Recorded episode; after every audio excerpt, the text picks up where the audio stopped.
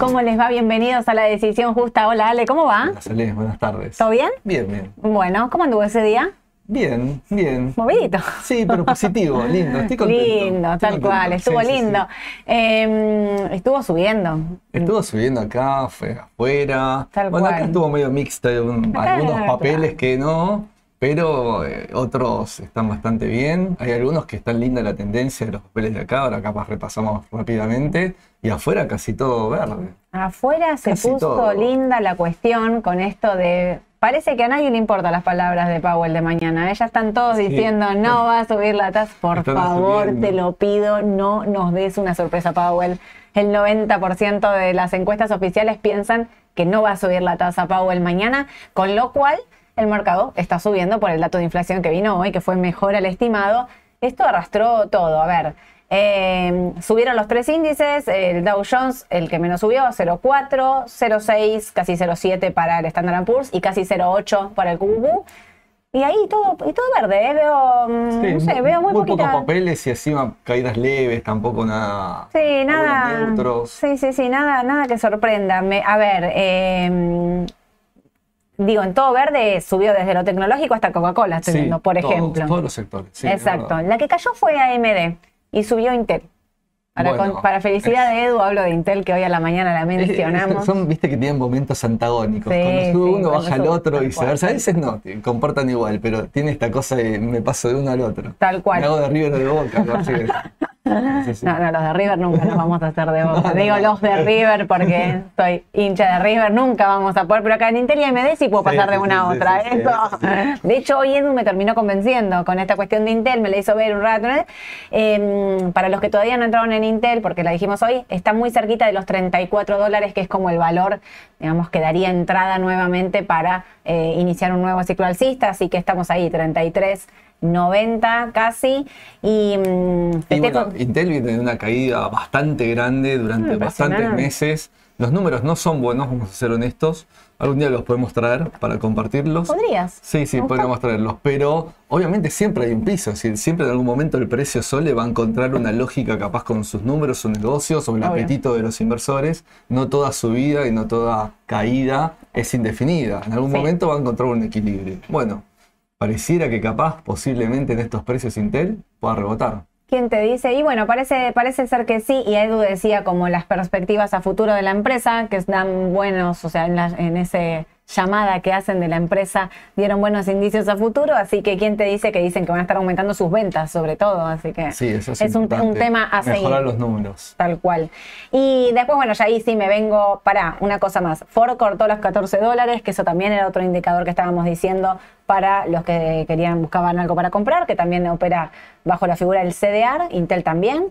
Y eh, subió lo petrolero, Sí, todo lo petróleo. subió lo petrolero. Subió Tenaris, que ahí está cerca de los 28 dólares de nuevo, 28.10. ¿Viste cuando Sí. decís, menos mal que no la vendimos ese día que Y- y estaba estaba ahí? subiendo lindo, estaba un 3 y pico arriba, ahora no sé cómo Mira, cerró 2.86 arriba. Bueno, bien. Eh, IPF que queda ahí, ¿eh? IPF sin embargo 12.40 no puede con los 13 dólares. Yo creo que en el corto YPF, no sé si coincidís, en el corto está para una leve corrección. Sí. Me parece que hoy acompañó un poco por la subida del petróleo, por la subida de que el mercado en general en el exterior estaba subiendo, entonces puede ser de que hoy estaba ahí nomás.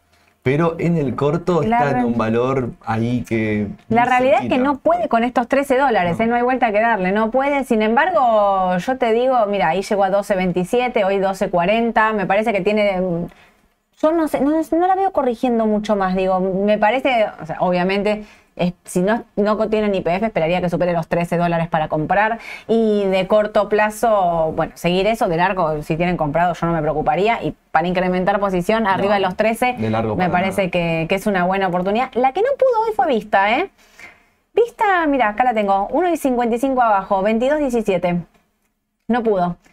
Eh, pero bueno, es un papel para seguir. En algún momento algún descanso tiene que dar. Pobre papel, dejémoslo descansar un poco. Viene bien Globant 1.77, más o menos digo los papeles con los que veníamos hablando. Y me voy a detener, sí, en el sector financiero que está subiendo fuerte, sector financiero Argentina. Eh, Galicia 15,18 cerró, casi 4 arriba, con un volumen importante, interesante. Mírenlo acá, lo que pasó acá en el, en el ámbito local.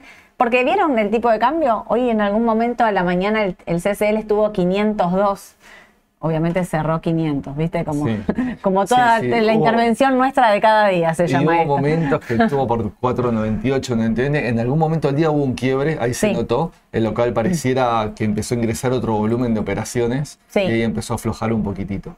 Pero ya estamos en un número considerable. Ya ver un 5 adelante es casi psicológico. Sí, sí, sí, sí, es terrible. Eh, bien, Galicia, entonces ahí cortando los 14-20, hoy decíamos, dio continuidad, eh, dio señal de continuidad. Así que para mí a 16 como primer objetivo y de 17 como segundo objetivo puede seguir tranquilamente.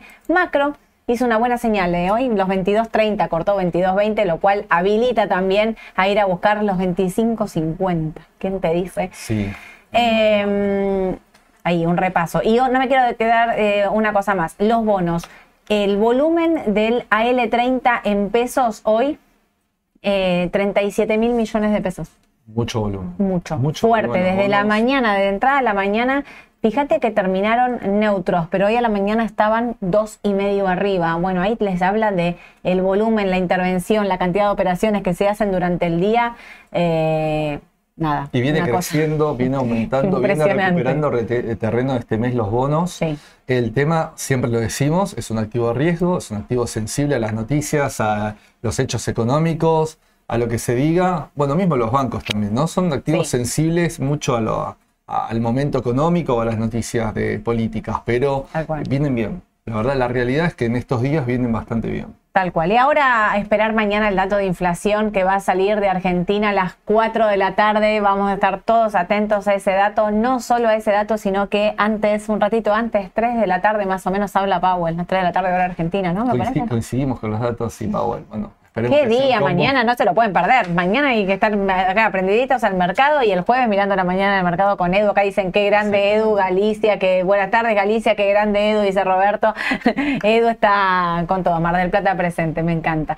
Em, bueno, em, y la cuestión hoy, en algún momento vimos una noticia que decía que el fondo no nos iba a mandar la plata. Sí, sí, vimos esa noticia, pensábamos que ante una noticia así podría estar impactándonos no vimos tanto movimiento. A nadie le importa mucho. Hay que ver, porque uno si es opinión o... Claro, y aparte que a veces desarrollarla, ¿no? Un poco la noticia, nosotros vimos solo el titular, claro. que no la está mandando en estos días, la está mandando, se está tomando un tiempito más.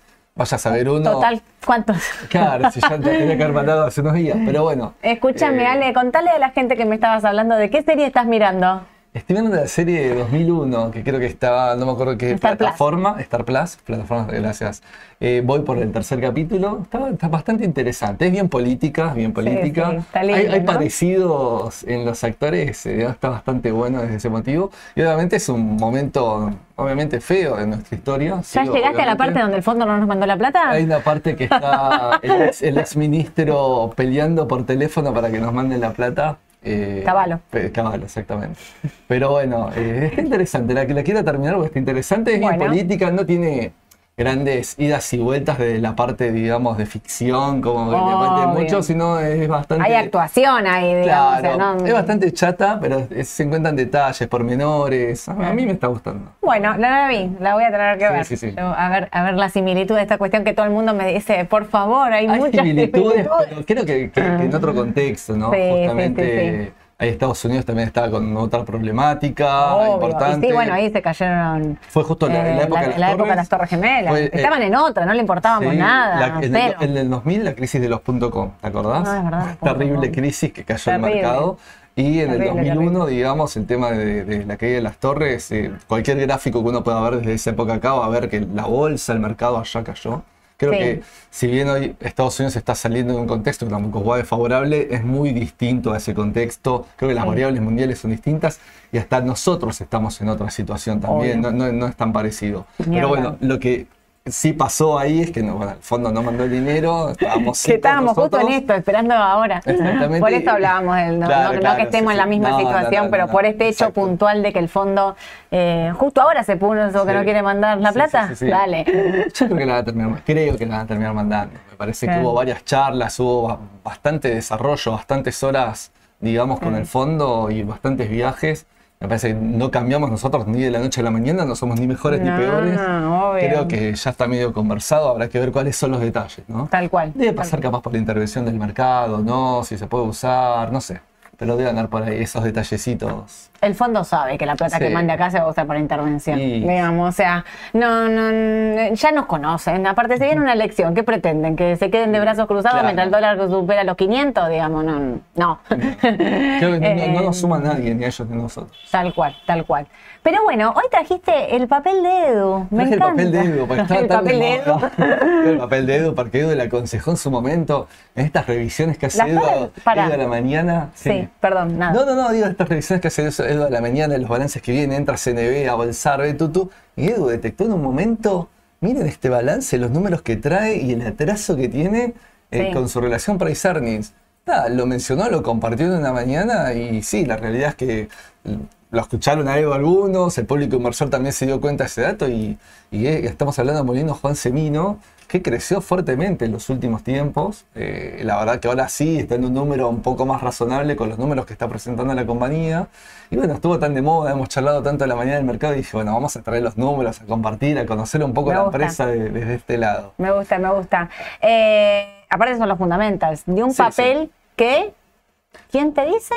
Eh, Vos me vas a ese decir. papel, a mí me gustan los números. ¿eh? Ok. Es más, cuando empecé a abrir el balance, a desmenuzar, dije, opa, no me lo imaginaba. Es Claro. decir, tiene vaivenes. Estamos hablando, hace poco tiempo vimos Cresud, los invito a buscar ahí el link, eh, digamos, eh, en realidad el, el video viejo de nuestro vivo, porque ya hablamos de los riesgos del Sí. sector agropecuario, más que nada. Y Molino Juan Semino es una empresa netamente de trigo y, de, es una harinera y de subproductos del trigo y obvia- obviamente depende de precio y depende de los volúmenes, obviamente de provisión del trigo, ¿sí? de la cosecha, en este caso la cosecha fina. La cosecha fina nuestra, que no son las oleaginosas, que es la, la- la gruesa, digamos, va entre aproximadamente marzo, corríjame ahí afuera, lo- los que sepan de campo, que entre marzo, abril y agosto, septiembre son cultivos de invierno. Y bueno, es una empresa de mucha trayectoria. Claro. Si querés, vamos, Bueno, vamos a compartir un poquito. Para una cosa, porque en el Sí. medio dudé, porque acá me escribió Fabián que me dijo Las Torres fue en 2011. No, Las Torres fue en el. Me hiciste, me hiciste dudar, ¿eh, 2001, Fabián? no. No, no, Las Torres fue en el 2001. No, no, Primero dije, no, 2001. 2001. No, no, no, no. Para, porque te iba a interrumpir y volví para atrás. No, no, Las Torres fue 2001. septiembre de 2001. Estaba bien. Eh, nosotros entramos en default ahí, diciembre 2001. Y sí, porque en diciembre fue, bueno, desgraciadamente los hechos que ya, Sí, sí, ya sí, sabemos. obvio, obvio. Pero justamente fue la época en la cual todo el 2001, desde mediados del 2001 hasta justamente esta época, septiembre, octubre, estamos esperando el envío del Fondo Monetario. Fue cuando Claro. De la Rúa en su momento lo llama a Caballo a, a participar del- de su gabinete, tipo, bueno, venía a ayudarnos a solucionar este problema. Claro. Y- Y, sí, y no porque se los supone fondos. aquel era el creador, bueno, Sí, sí, se del- suponía, no, del él era el creador del modelo, entonces por eso lo llama para ver si lo puede resolver. Sí, sí, tipo arreglalo. Claro, sí, te tiró. Toma. Pero no era lo mismo. Cuando, No, cuando claramente. el modelo se implanta en un momento y obviamente tuvo 2001 una vida otro. y era otro contexto, otra- otras variables y bueno. Que es lo mismo que pasa ahora, es otra, otro contexto Sí, y otras variables. veces hay que ir adaptando, ajustando las tuercas. no queda otra. Bueno, hablemos de Semino. Bueno, Semino, Ahora sí. Viste que estoy con esto de traer empresas Sole de en la época de los 1800, ¿no? Traje Coca-Cola, Ford. Después vamos a ver otra que es de la misma época. Sorpresa, ahora al final, bueno, los que nos siguen a la mañana ya escucharon cuál es. Y Juan Semino también, una empresa argentina, un inmigrante italiano que se instala por la zona de Santa Fe en 1865 con el tema de, bueno, fue uno de los pio- pioneros en la zona de los molinos harineros, ¿sí? Siguen después distintas generaciones familiares y bueno, es una de las empresas más importantes del sector de acá. Eh, tengo acá el dato que la Argentina es de las 10 firmas más importantes y es la única productora de almidón y gluten de trigo de Sudamérica. Mira. Juan Semino, ¿sí? Detalle ahí de color para agregar. Y procesa aproximadamente 200.000 toneladas anuales de trigo. ¿Qué, qué hace Juan Semino? Digamos, procesa el trigo, ¿sí? Lo que sería, no no es como un crash, la parte molienda del trigo, ¿no? De ahí salen principalmente las harinas, las harinas que conocemos, tres ceros, cuatro ceros y con todas las espe- eh, especificaciones, pero también salen subproductos con más valor que le generan, como el agocol, el almidón, hay como distintos tipos de almidones, hay 20.000 almidones distintos, eh, gluten, dextinas, Algunos son para la, industria, digamos, para la parte industrial, no, no es de consumo, ¿sí? Pero es una de las pocas empresas en Argentina que hace tantos derivados, digamos, del trigo. Eh, no tiene marcas, no es como, eh, por ejemplo, Molinos, ¿no? Que, tengo Morixe, que tengo, digamos, la harina en la góndola del supermercado. No, vende a granel, es decir, en grandes porcentajes, con la bolsa más chica que vende es de 25 kilos y de ahí a casi una tonelada ¿sí? de, harina en su packaging, es decir, sus ventas no son, digamos, eh, en un producto o una marca que, conozcamos. Y bueno, vamos a pasar un poquito a los números. Mira, Sole. Ahí, de una. Tierra, acá tenemos nueve meses, balance de nueve meses a febrero, porque cierra en mayo. Ok. Una fecha rara, porque realmente cerras en junio, en diciembre. Bueno, bueno digamos, eh, Molino Juan Semino cierra en mayo. Nueve meses es bastante significativo. Y fíjate esta comparación, ¿no? Fíjate la diferencia en ventas, pero fíjate principalmente la mejora en márgenes en todos los niveles de análisis. Es decir, su ganancia bruta, su ganancia operativa, su EBITDA y su ganancia final. Fíjate que eh, el, mismo periodo del año pasado, nueve meses, salió hecho justo, no ganó nada. Y ahora estamos hablando de 1.200 eh, millones, digamos, de pesos. Hay mucha diferencia. Este fue un buen balance, realmente fue un buen balance. Obviamente nos queda esperar este último tramo, ¿sí? En donde cambian un poco los números más que nada patrimoniales por un tema de, el tema de, la campaña de, las compras. Ellos no es que son productores, sino que compran, ¿sí? tienen sus hilos propios, su capacidad estática para, para poder estoquearse de trigo. Em, y habría que ver este final de año, ¿no? Pero en principio la realidad es que son muy buenos los números de, Juan Semino y, y bastantes contundentes. Vamos, mira, solo vamos a la parte patrimonial de Juan Semino, ¿sí? Fíjate, acá principalmente no es que encontramos grandes diferencias, siempre se compara contra cierre de balance que es mayo, ¿sí? sí. Y nueve meses posteriores, bueno, febrero. Fíjate eh, un poco su composición, ¿no? Es decir, su capital propio mucho más sólido financiando sus activos totales. Después vamos a ver el tema siempre importante, bueno, la deuda financiera. Respecto del cierre de ejercicio anterior, achica considerablemente de la deuda. Incorporo el concepto de deudas comerciales porque en este tipo de negocios es muy importante el tema de los proveedores. Sí, claramente, de, trigo en este caso. También El, achique, obviamente reitero, falta, hay que ver a mayo porque es un tema de una época ahí de compra, entonces estos números se pueden incrementar. Pero la realidad es que por ahora lo que se ve muy bien, y fíjense la relación con los activos de la compañía, esto es importantísimo. Fíjate lo que tiene en caja, Sole, comparado con la deuda, no sé si ahí lo pueden observar en pantalla, lo que tiene de crédito, esto es lo que es capital de trabajo, ¿no? Caja, créditos, stocks, comparado con su deuda financiera y sus deudas comerciales, el ciclo más o menos operativo de la compañía. Y fíjate lo que tiene en caja, lo que tienen créditos por cobrar y lo que tienen stocks. Es decir, la realización solo de esto supera con crece su deuda con sobrante. Estos sobrantes vuelven a ser como caja, por eso la caja es sólida esta caja está invertida. Acá decía, lo tenía anotado por acá. Em, las colocaciones en entidades financieras con vencimientos inferiores a tres meses. Pueden ser fondos comunes de inversión, estimo, pueden ser algo money market, puede ser, eh, no, calculo alguna caución, algo por el estilo, no creo que tenga eh, otro tipo de producto.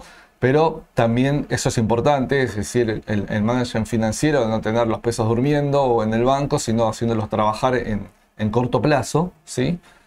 Y bueno, lo que son los créditos y los stocks. Otro punto de vista importante a tener en cuenta es cuánto genero en dólares, qué deuda tengo en dólares para ver si tengo descalce o estoy a favor. Bueno, vamos a ver un poco el mix de ingresos. Eso me encanta. sí, del 2023. bueno, exporta el 33,2% de sus ventas, ¿sí? A ver, ojo porque a veces el precio local de la harina, por miles de cuestiones, termina siendo hasta precio mejor que la exportación. A veces pasa. ¿Sí? Sí, hay, hay momentos que pasa. No, no es lo común, pero hay momentos en los que pasa. Creo que hoy estamos en una situación, te diría así, porque a veces eh, hay que ver los stocks mundiales del tema del trigo, etcétera. Bueno, hoy, hoy, hoy el mix va por acá de la compañía. Obviamente siempre estamos hablando de que ante una posible evaluación, algo que venimos mencionando en la medida del mercado y en otros vivos, eh, estas empresas se ven beneficiadas, ¿sí? En este caso por esta proporción, digamos, por los ingresos en dólares. Pero voy a traer algo porque no es muy fijo esto la compañía, depende un poco del contexto y el momento. Y fíjense lo que es el mismo periodo del año pasado. Es decir, el año pasado exportaba el 44%, vuelvo para atrás de nuevo, y ahora el 33,2%. Es decir, va a depender un poco del momento, el contexto, de la campaña, el consumo y la demanda interna, lo abastecer, digamos, de alguna manera, el exterior, bueno, los subproductos que vende, digamos, eh, en este sentido, eh, Juan Semino, eh, con su demanda exterior, ellos exportan a, todo el mundo, Estados Unidos, Asia, Japón, Europa, América, es decir, todos esos subproductos que mencionamos antes tienen un perfil internacional muy grande. Y lo bueno, que también anoté acá, en algún lado, este, perdón que tengo mis anotaciones por acá. Em, Las anotaciones del profesor divinas, me encanta. acá, la tengo. No, es que hay, una, una correlación muy importante de que la mayoría de, digamos, lo que es su, deuda es eh, muy corta, es casi todo en pesos. Es decir, no posee primero deuda bancaria con garantías. Y es muy poco lo que tiene en dólares, ya sea por proveedores o por eh, deuda bancaria, es muy chiquito. Ahora, con este porcentaje, digamos, de exportaciones, sí tiene colocaciones en dólares, tiene calle en dólares, tiene créditos por cobrar en dólares por exportaciones, ¿sí? Entonces, en este sentido es mucho más grande sus activos a cobrar o a, realizar en dólares que sus pasivos en dólares. Esto también es otro punto positivo en estos números, ¿sí? Que estamos mirando. Y voy a un resumen de estos ratios. Fíjense la liquidez respecto a cierre de balance, que igual era buena, lo que es ahora, si era muy holgada. Es decir, la liquidez que tiene, como vimos recién, eh, realizar esos activos supera mucho su deuda. La relación capital y, deuda en la financiación de los activos, muy sólidas de capital propio. Y la relación deuda-vida. Fíjense que solo el, 0,2 del EBITDA anual me cancela toda la deuda. Es decir, financiera la verdad que los números son, son, son muy sólidos. Por lo menos los que muestran en estos nueve meses realmente son muy buenos números. Edu tenía razón cuando la vio ahí y, nos anticipó esto, que, eran buenos números y que estaba barata. Tenía una total razón y, ahora explorándola, desmenuzándola un poco más, la realidad es que encontramos que es una buena compañía.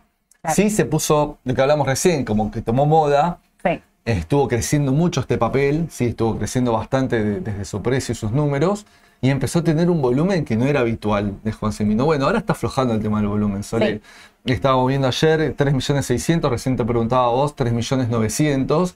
Es un volumen, panel general, un volumen moderado hoy en día, es un volumen relativamente, te diría, chico, ¿sí? Sí, sí. Pero es una empresa que eh, todavía puede seguir creciendo y todavía puede seguir mejorando estos números en sus balances. es para tener un poquito. Sí, sí, me gustó, me gustó mucho el balance, me gustó, me gustó. Lástima que estos papeles no tienen liquidez, ¿no? no, tienen poca liquidez. Acá es donde decís, ¿por qué tenemos un mercado de capitales tan chiquito? Sí, sí, ¿Qué es, o sea, tenemos...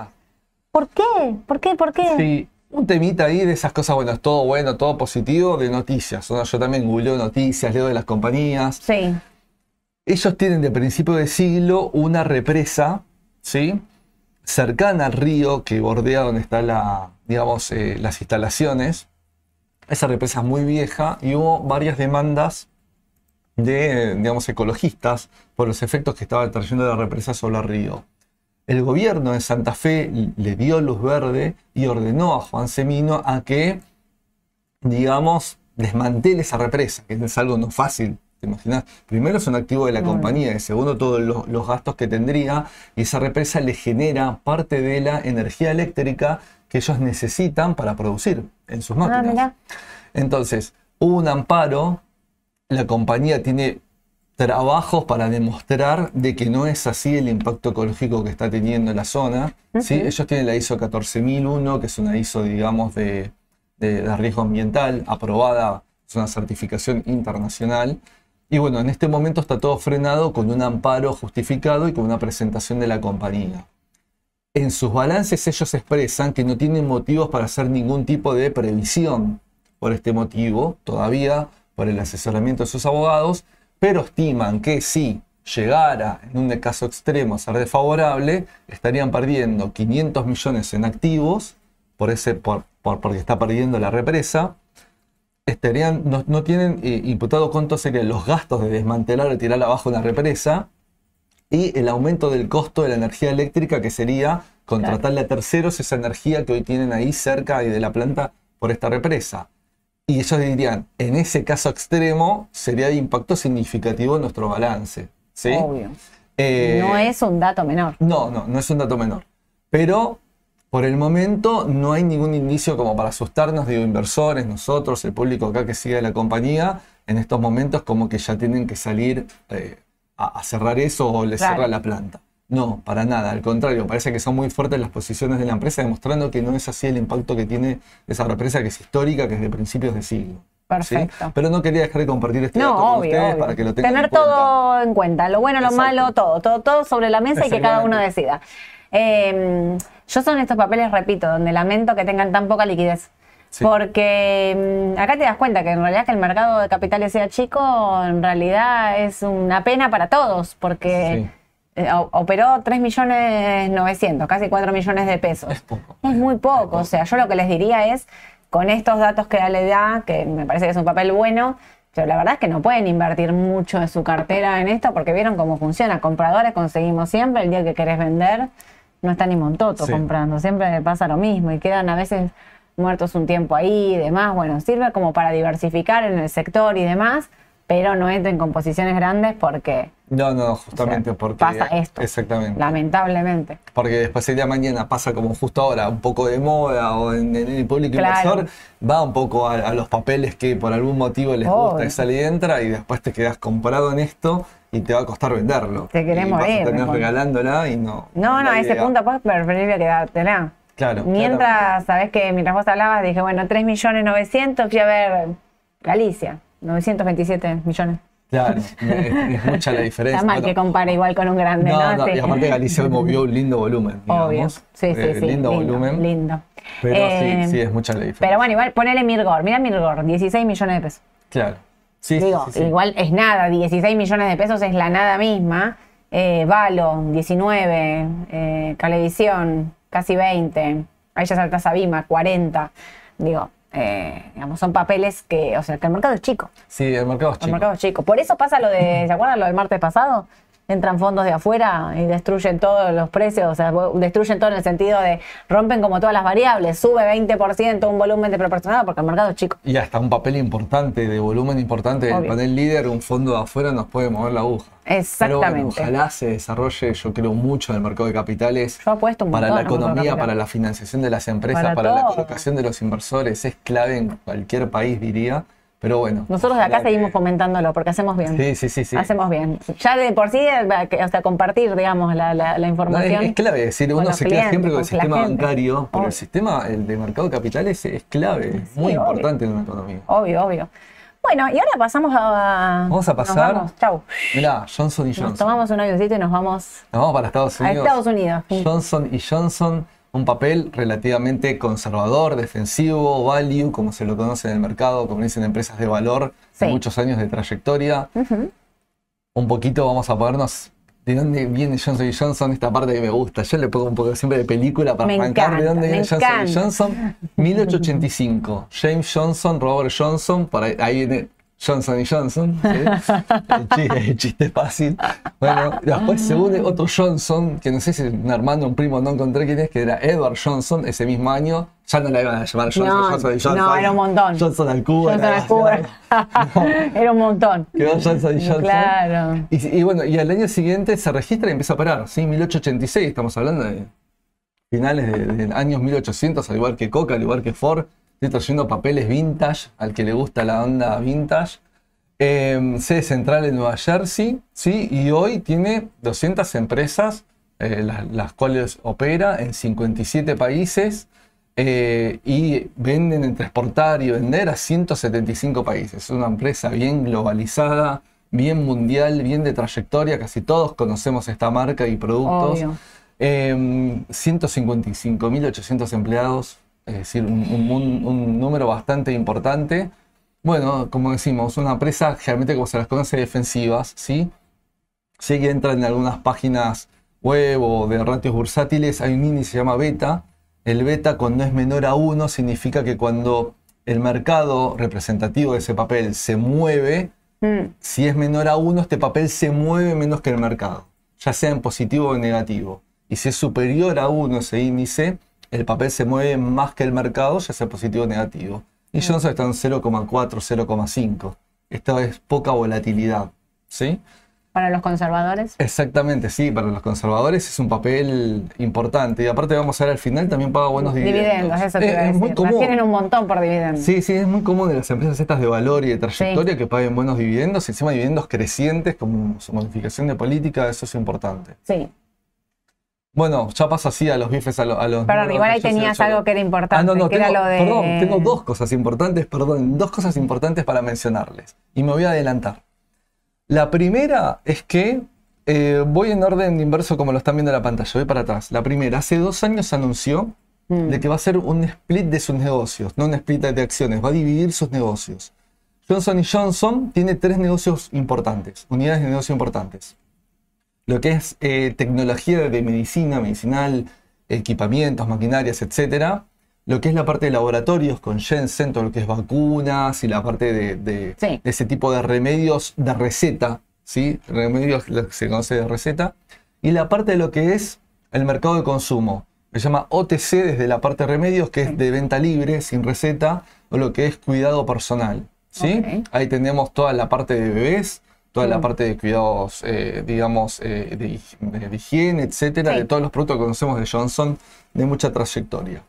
Bueno, a partir de noviembre de este año, y aquí tengo una duda sola, empecé, a revolver, a buscar y vamos a seguir haciéndolo. Capaz que me ha llegado la fecha, podemos tener más información. Parte de su negocio sale en una nueva compañía mm. que también va a cotizar, dicen. ¿Sí? Lo vamos a ver en el mix de ventas, eh, creo que era entre el 13, 15 y 16%, lo que representa sus ingresos. Pero la gran pregunta es acá, yo soy inversor de Johnson. Sí. Yo tengo una acción que vale tanto en el mercado y que contempla ingresos de tres negocios.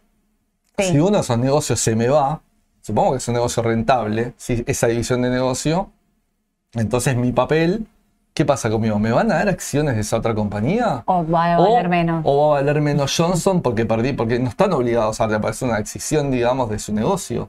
Entonces, esa es mi gran pregunta. ¿Qué va a pasar en ese momento con los accionistas de Johnson? ¿Sí? Que no es menor porque hay una parte de sus ingresos, de su vida, de su resultado, de su ganancia que ya no va a estar más. Va a estar en otra empresa. Entonces, ¿Cuándo va a pasar eso? Noviembre de 2023. Digo, para los tenedores, ténganlo en cuenta. Lo anunciaron en noviembre del 21 y lo van a llevar a cabo supuestamente por el momento, no hay marcha atrás. Está todo para adelante, noviembre de 2023 pero más cercano, yo te juro, googleé, busqué a ver qué pasa con esas acciones, qué va a pasar con esa nueva compañía. ¿Nos van a dar acciones? No, no lo sabemos, no lo sé. Así que eso es un dato importante. Un dato importante para ver qué pasa con, los papeles de Johnson. Y el otro punto, que no es menor, es que Johnson desde hace bastantes años ha tenido una serie consecutiva de muchos juicios por el tema de su talco. ¿sí? El talco de bebés, como lo conocemos, muy conocido Johnson Johnson, han aparecido, y más que nada, demandantes mujeres, ¿sí? Con problemas de cáncer de ovarios, que no sé cómo derivó, etcétera. Obviamente hay todo un estudio médico, por, lo cual te tenés que presentar sobre eso. Me imagino que hay un argumento bastante sólido de ese lado, en lo cual esos talcos eran cancerígenos con el uso a lo largo del tiempo con resultados a futuro, es decir, lo usaste mucho tiempo de bebé o cuando eras chico, ¿sí? Y tus consecuencias son a largo plazo de adulto.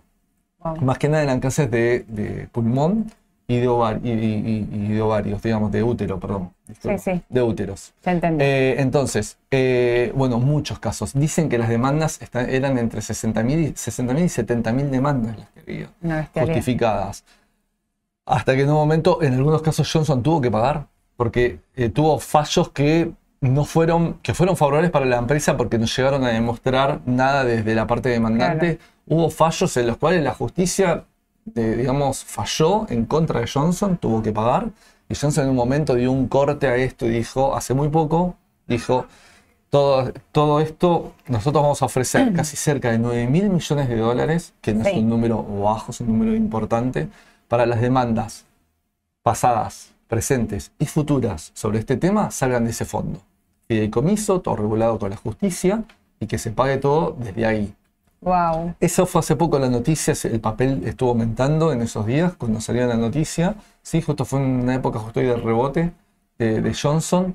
Eh, y obviamente discontinuarlo en el talco como lo venían haciendo. Por el momento no se está haciendo. lo Eso, van a se- hacer- eso te iba a preguntar exactamente eso. Sí. ¿El talco se sigue el haciendo? talco lo van a hacer aparentemente, O no ya, lo- más. ya lo están haciendo, pero no lo discontinuaron como se hicieron tradicionalmente, que es a través de un mineral, no me acuerdo el nombre, perdón si alguien Sí. sabe ahí atrás si me ayuda, pero es a través de un mineral, el talco, que, que- con que se hace.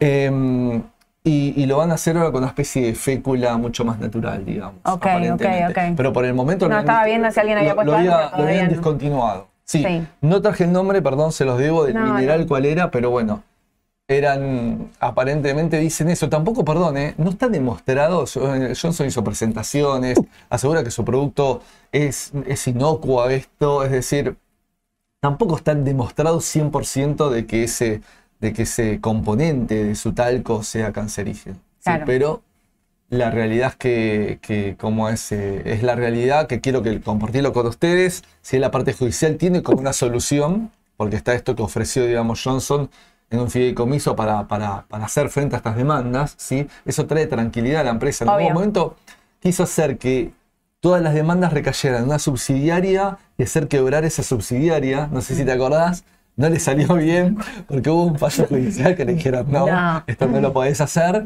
en ese momento Johnson cayó, Claro. pero bueno, pareciera parte entre comillas del pasado porque Johnson ya brindó una solución judicial a este tema Claro. y punto final. Sabes que ¿sí? acá justo entonces este comentario, como lo de los juicios en estas empresas monstruos es común, lo mismo le pasa a 3M, Sí. a la larga arreglan un monto gordo, eh, pero que sea pagable para la empresa para afrontar todos los juicios juntos. Sí, 3M tiene un tema de los tapones con los soldados eh, del oído. Esos juicios todavía no están arreglados, no hay un arreglo, no es como el caso acá de Johnson. Está todavía ahí latente, por el Claro. momento no, no avanza, pero ya que sacan el tema, comparto este dato. Eh, hubo sí problemas, gente con problemas auditivos. por- por Auditivos, ¿no? Lo de tapones 3M. De 3M, sí, sí, Sí. exactamente. Sí, sí, tal cual. Sole, Bueno, vamos a compartir un poquito los números. Dale. Johnson y Johnson, ¿sí? Eh, bueno, ahí hemos estado por lo... Ahí está. Estado de resultados. Fíjate, es una empresa bastante... Nos pasa lo mismo con Coca, etcétera. Desde los números bastante normalizada. Fíjate que eh, ganancia bruta casi parecida al mismo periodo del año anterior, se lo los tres meses, primer trimestre. Lo mismo la ganancia operativa, lo mismo el EBITDA. Y ojo acá con el resultado final. ¿Qué pasó acá? Bueno, está la previsión de estos los juicios. ah, mira, ¿sí? sabes que Por eso estamos en menos 68 ahora. Igualmente, las proyecciones futuras, que los invitan a que entren en raba.com, eh, ponen Johnson en nuestro buscador y ahí van a tener un montón de info de MACD, estocásticos, eh, precio, historia de la compañía y están las proyecciones de las futuras ganancias. Y son buenas, es decir, a pesar de esto, las ganancias de ahora y las futuras ganancias de Johnson son buenas desde lo fundamental, desde ese- desde ese punto de vista. Mira, acá Florencia y Roberto nos dicen es asbesto. Se dice que los talcos Asbesto, tienen asbesto sí. porque los yacimientos de magnesio están cercanos. Ahí, gracias, bien, Flor. era ese el nombre. Gracias, Flor. Gracias, Roberto. Eh, ahí está. Bien, bien, genial. Bueno, y del- desde el punto de vista patrimonial, sí, tenemos una empresa que eh, sí, a, a- a raíz, nada que ver con Semino, pero en la otra mayor participación del capital propio financiando a, a sus activos, acá es al revés, acá su deuda finalmente está eh, financiando sus activos, sí, como ven acá, su patrimonio neto es su participación es menor, la deuda financiera que creció entre, entre la foto de distintos años. Acá no comparé contra fin de año porque como es dólar, podemos Claro. comparar dólar con dólar de la misma época del otro año. En el otro está el ajuste por inflación, entonces no, no Sí. podemos, pero acá podemos compararlo. Y fíjate ya la caja que tiene, que afronta bastante parte importante de la deuda a pesar de este dato, ¿no? Esta relación está un poco desmejorada esta relación. Fíjate que acá prácticamente cubre todo y acá tengo, tengo un gap, un bache abierto como para- para, para poder financiar. Tampoco es, digamos, son malos los números, ¿sí? Eh, Es decir, tenemos en cuenta esto que es importante, que no está bueno, y tenemos en cuenta esto que ha aumentado esta brecha, pero tampoco por, por netamente de números no observamos tampoco que la situación sea, muy, sea mala, al contrario. Claro. Más que nada considerando las proyecciones, ¿sí? Bueno, acá está un poco el mismo ingresos de la compañía por segmento. Fíjate lo que es productos farmacéuticos. esto acá es todo lo que es vacunas y lo que es eh, remedios de receta. ¿sí? Ok. Es toda la parte de, de, digamos, de, de- de laboratorio. Esta parte no es la, la que se va a desprender de la compañía. Todo lo que es MedTech, que ellos lo llaman así, pero está la parte de medicina técnica, toda la parte de equipamiento, etcétera.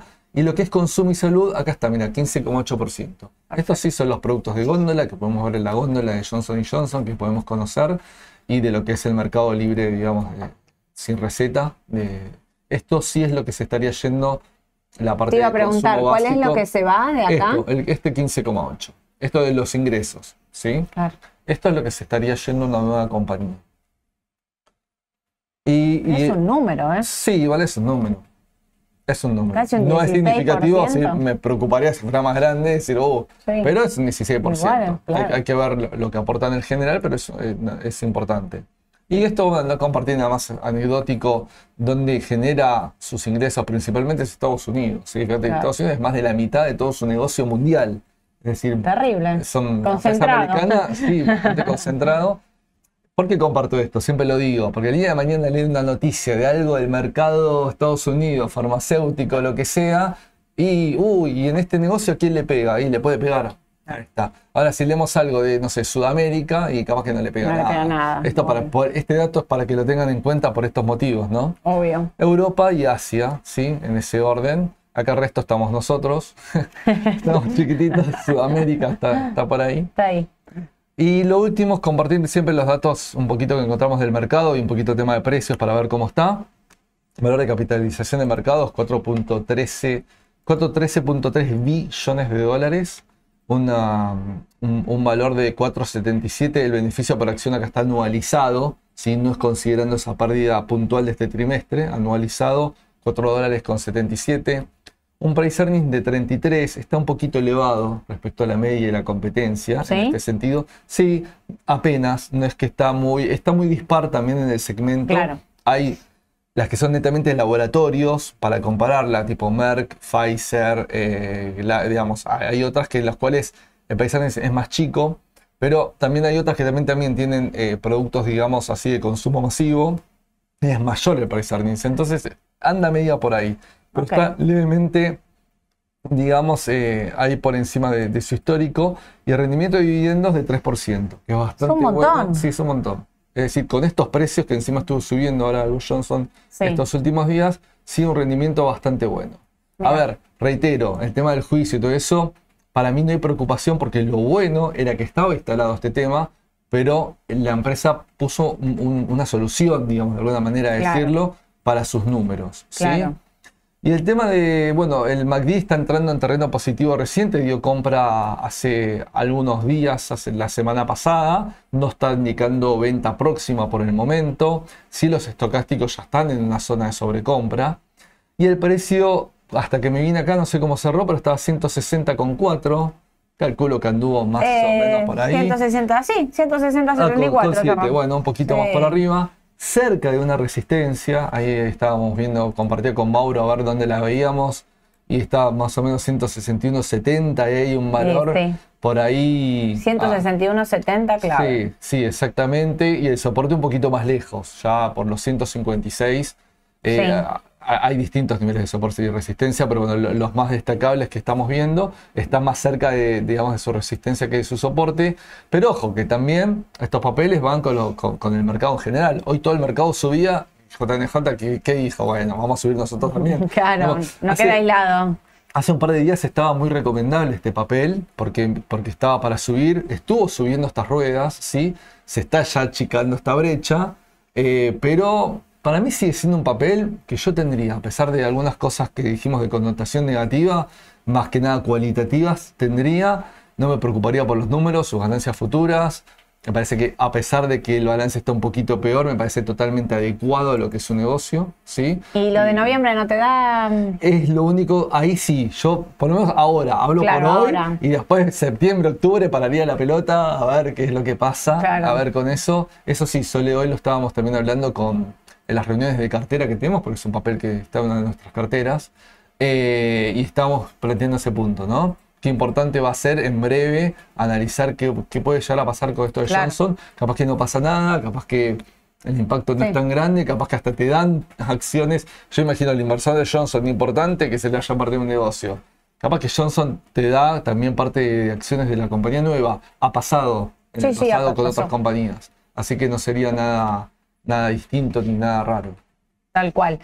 Eh, estaba mirándola de corto, como decís vos, ahí si pasas los 161 que tenés vos marcado, ¿no? 161.70 y habilita ahí los 166, ¿eh? Sí, sí, 167, o sea, puede seguir. Estuvo como, corrigió, mira, de 180 a 150. Había corregido, empezó a Sí, una rebotar. corrección eh, bastante importante, Fuerte, ¿eh? sí. Fuerte Sí, había sí. sido. Eh, y es un papel Sí, en, en largo plazo la tendencia es ascendente. De largo plazo Ahora, la- la sí, sí, lateraliza un poquito en estos últimos tiempos, capaz, pero, Sí, sí. pero, pero sí, de, de largo plazo esto. Pero sí, no es menor este dato, Sol, ¿eh? Obvio. No es menor dato, a ver qué, No, no, qué va a pasar eso. con esto de su negocio, su nueva compañía. Exacto. Bueno, em, ¿qué me te iba a decir? Te pidieron, en el medio te pidieron de todo. Pidieron que hables de Transportadora Gas no, del por Sur. favor, no. Transportadora Gas del Sur te pidieron. em, espera, porque ya te voy a decir. Eh, AMD. em, para que habían dicho algo más si podías. Celu, yo te voy diciendo todas las que te van pidiendo. ¿eh? Celu no la hiciste, me parece. No, Celu no. Meli. Eh, la hicimos hace poco, ¿puede ser? Sí, hace poquito.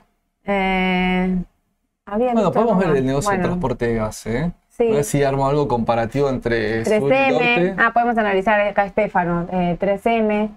Ok. Habían pedido también. Transportadora sí es un negocio que todavía no analizamos. El transporte de gas es un, Me gusta. es un tema, no es, no es sencillo. ahí- Transportadora ahí Gas del Sur. re- del sur y comparamos algo con norte. podemos. ¿Podemos hacer un comparativo de empresas? Sí, sí, sí, obvio. Hacemos- Ah, hacemos ya que estamos, pidamos. Pidan, pidan Capaz ahora, es ahora. Dejamos alguna en el exterior para la próxima vez. Así. CDR de China piden, mira. Eh, CDR de China. claro, analizamos algo, pues Tesla. ¿Tesla? Tesla la habíamos visto una mañana de mercado, pero hace un tiempo. Tengo que ver, mira, ¿puedo mostrar? Que esta, Ah, agendita, mirá. esta agendita es la, es la agendita de, de la gloria, porque esta agendita, aparte, mira qué linda que es de Raba, eh, están todos los fundamental de todas las empresas que viene analizando, así que algún día, si te desaparece la No, no. agendita, Vale, oro. vale oro esa agendita. Sí, igual, Eh, igual esto cambia. Que capaz hablamos hace tres meses ya distinto. No importa, que- ahí está la historia sí, de la compañía, así que vale todo. UNH también, que es farmacéutica. Eh, Ah, ONH la vimos. Sí, ONH. ONH, la, la de salud, la, vimos hace poco. Ahí busquen en, en nuestra, nuestro canal. de la los- historia. nuestros videos. ahí- ahí Bueno, ahí te dicen TGN versus TGS de 10, ¿eh? así que ahí Sí, ya, sí, ya podemos estamos, comparar. podemos Ese- comparar. ese Está bueno. IBM, bueno, Tesla, 3M, ideal para analizar 3M. 3M me gusta también, y 3M te, te, Vamos a. Vamos a tomar nota. Bueno, tome nota, tome nota en la agendita. Eh, gracias a todos por acompañarnos. Eh, ¿Hoy qué día es? Martes. Nunca sé en qué día vivo. Hoy es martes 13 encima. Me acordé como el mediodía que era martes 13. Sí, casi. Eh, que tengan una excelente tarde, pórtense bien. Como es, no te cases, ni te embarques, ni nada. Como Ah, es, sí, no sé. martes no sé, 13. Uh, martes 13 no hagan nada. Por la duda, operen, transporte, no nada, Todo- tranquilo, no. Todo tranquilo. Al final fue todo bien. El dólar eh, no, no se disparó. No, no hubo noticias No, no, raras. Y la inflación de Estados Unidos fue bien. Vamos a cruzar los dedos mañana Mañana. para que los datos sigan estando de la misma manera. Acuérdense, mañana habla Powell, llega la inflación en Argentina, así que todos a mirar y vamos a tener la licitación también, ¿eh? Licitación, Mañana licitación claro. en Argentina, 14. Así que atentos porque hay un montón de cosas para, para saber. El mañana, jueves. el Mañana- jueves. Mañana de mercado. Eh, jueves 9.45, la mañana tarde, mercado con Edu. tarde, y a la la tarde, decisión justa. la decisión justa con Mauro. Y lo que dijiste a la mañana, de lo especial que se viene Me elecciones. encantó, ¿eh? gracias por recordarme No, todo esto. Y, y el like, y. Los likes, ahí estaban diciendo somos un montón y hay 75 likes, hay 250 personas conectadas. Gracias por Gracias a likes. todos, pongan like, vamos ahí, aprieten el botón, pongan like. Eh, muy bien, gracias Ale por No, todo lo que me recordaste. El 28 de junio les conté, vamos a estar haciendo un evento presencial, está destinado a empresas, así que eh, obviamente va a ser para los clientes de Raba, pero ya ahí ya empezamos, ya empecé los, que nos vean en vivo, que por ahí no son clientes, que quieren sumarse, y ya estoy eh, haciendo un espacio, a ver, abran paso, abran paso, para que también se sumen. Eh, no voy a poder sumar a todos, obviamente, pero bueno, eh, les voy- eh, manden un mensaje al WhatsApp de Raba, así pueden, eh, diciendo que quieren pa- participar del evento en vivo, les van a hacer llenar un formulario y bueno, de acuerdo a la demanda de todo, cuando ya tengamos todas las confirmaciones, les van a ir confirmando si pueden venir, porque es un evento presencial que vamos a estar haciendo acá en Microcentro el 28 de junio, que es un miércoles a la tarde, y después el 5 de julio, 5 de julio. miércoles, este lo vamos a hacer por la mañana. Vamos a hacer un, eh, un- un especial eh, elecciones.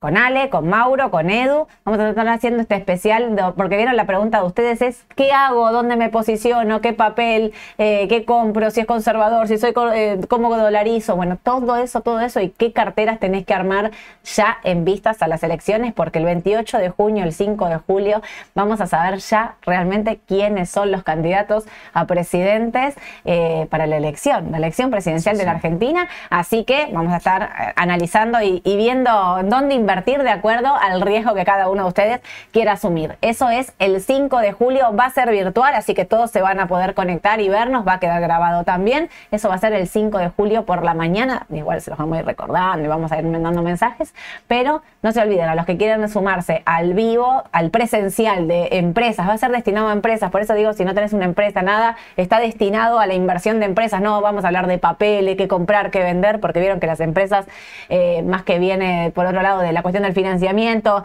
y el resguardo del capital, así que está enfocada para empresas, manden mensaje al WhatsApp de Raba y los agendamos para ver si pueden sumarse al vivo. Que tengan una excelente tarde, nos vemos el jueves 9.45 de la mañana para hacer la mañana del mercado con Edu. Chau, chau, Hasta luego. gracias. Chau, chau.